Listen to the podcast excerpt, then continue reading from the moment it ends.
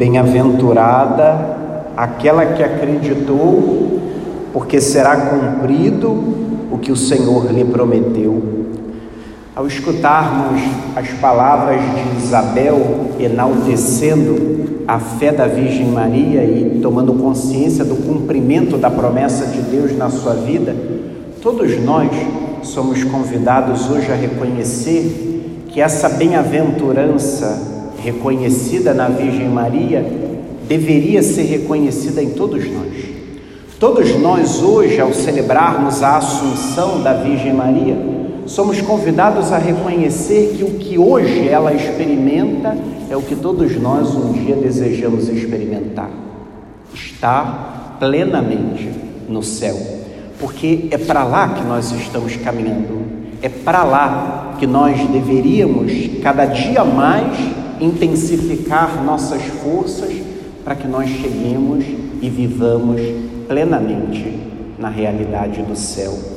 A liturgia da palavra de hoje nos apresenta três imagens que nos conduzem a essa experiência de céu. Na primeira leitura, o apóstolo São João, exilado na ilha de Pátimos por conta da perseguição que a igreja sofria nos seus primórdios, tem uma visão.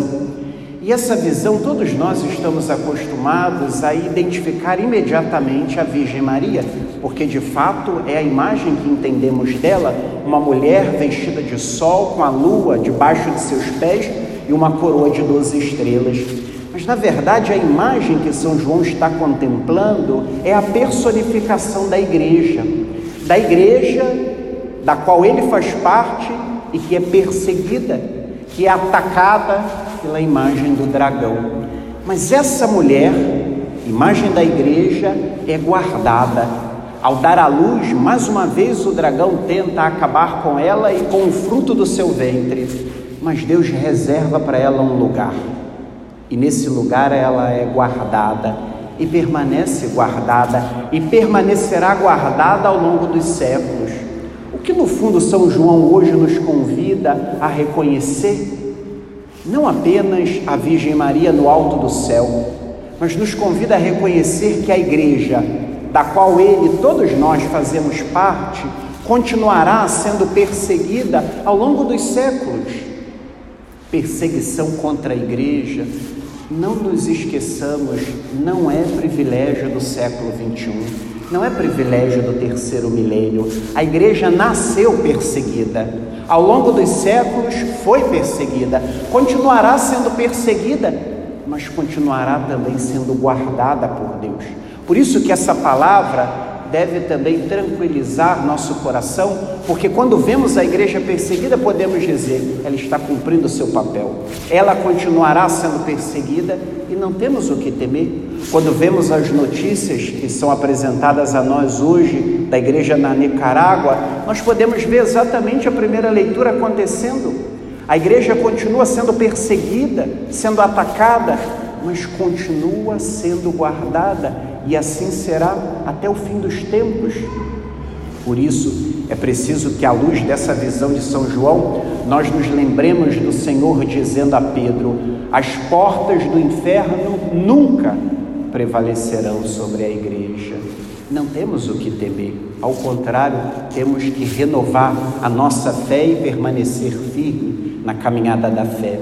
Mas ao mesmo tempo a liturgia nos apresenta uma segunda imagem na segunda leitura, no capítulo 15 da primeira carta de São Paulo aos Coríntios, capítulo conhecido como um tratado da ressurreição escrito por São Paulo. Aqui o apóstolo nos convida a reconhecer que a ressurreição de Cristo é a marca da nossa vida. Por isso ele mesmo vai dizer: se Cristo não ressuscitou, vã é a nossa fé.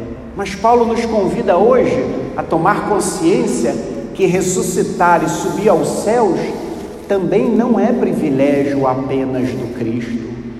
Hoje celebramos exatamente a Virgem Maria que sobe aos céus, como a igreja sempre acreditou, mas não apenas seu filho e ela, todos nós cremos que um dia também subiremos ao céu. Tanto é assim que daqui a pouco nós diremos: creio na ressurreição da carne, creio na vida eterna, não é para nós, meus irmãos, uma fórmula qualquer, uma palavra qualquer que nós repetimos até automaticamente. É para nós verdade de fé. É para nós a certeza de que nós fomos criados para a eternidade, de que nós fomos criados para um dia chegar ao céu plenamente como está o Senhor Jesus e Sua Mãe Santíssima, em corpo e alma. Todos nós caminhamos para lá de tal maneira que nós podemos dizer, como o autor da carta aos Hebreus, que nenhum de nós tem morada permanente nesse mundo, nem no Parque da Colina, nem no Maruí, em nenhum lugar. Não temos morada permanente aqui. A morada permanente que Jesus mesmo nos disse que prepararia para nós no céu. Somos peregrinos, somos caminhantes rumo à pátria definitiva. Mas é preciso que nós hoje, contemplando a terceira imagem dessa liturgia, o Evangelho da visitação narrado por São Lucas, nós reconheçamos que a experiência do céu, viver o céu, não é algo restrito apenas para depois dessa vida.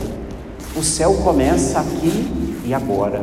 Nós experimentamos o céu, nós estamos experimentando o céu agora, ao nos alimentarmos da palavra do Senhor, ao recebermos o seu corpo e o seu sangue daqui a pouco, o céu é agora.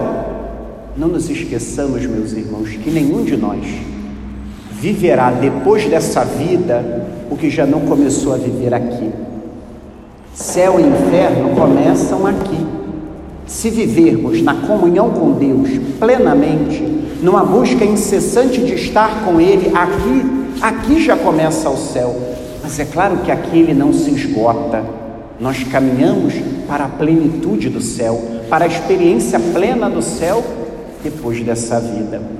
E esse céu, na vida da Virgem Maria, se traduz concretamente em duas relações profundas que marcaram a sua vida, marcaram a vida do seu filho e devem marcar também a nossa. Uma relação profunda com Deus, mas uma relação profunda também com os outros. O céu é marcado por essa experiência de comunhão. A Virgem Maria, depois de visitada pelo arcanjo Gabriel, faz a experiência profunda de reconhecer que Deus a habita, que Deus a acompanha, mas a presença de Deus, a ação de Deus na sua vida, não a isola do mundo, não a faz se sentir a melhor, a especial, a toda poderosa. Ao contrário, permanece sendo uma mulher simples, disponível e entregue a Deus e aos outros. Assim também na nossa vida. Uma experiência profunda de Deus nunca nos alienará da realidade. Uma experiência verdadeira de Deus nunca nos afastará dos outros. Se estamos nos afastando, se estamos nos alienando, isso não é experiência de Deus. Isso tem mais a ver com outros problemas do que com a experiência de Deus. Maria hoje nos ajuda a reconhecer que o céu começa, como diz um grande autor alemão, o céu começa em nós, começa dentro de nós, porque o céu não é outra coisa senão estar totalmente em Deus. E nós começamos a estar nele, com ele, aqui e agora. Que o Senhor nos dê a graça de contemplar a Virgem Maria que sobe aos céus, mas reconhecer que ela só chegou lá em cima porque peregrinou como eu e você nas estradas dessa vida. Como dizíamos na oração coleta, pedindo a Deus que nos desse a graça de viver atentos as coisas do alto, como diz Paulo no terceiro capítulo aos Colossenses. Que a Virgem Maria, a Virgem da Glória, a Virgem assunta ao céu, interceda por cada um de nós, para que um dia também nós ouçamos o mesmo elogio que ela acaba de escutar dos lábios de sua prima. Bem-aventurada aquela que acreditou, porque será cumprido o que o Senhor lhe prometeu.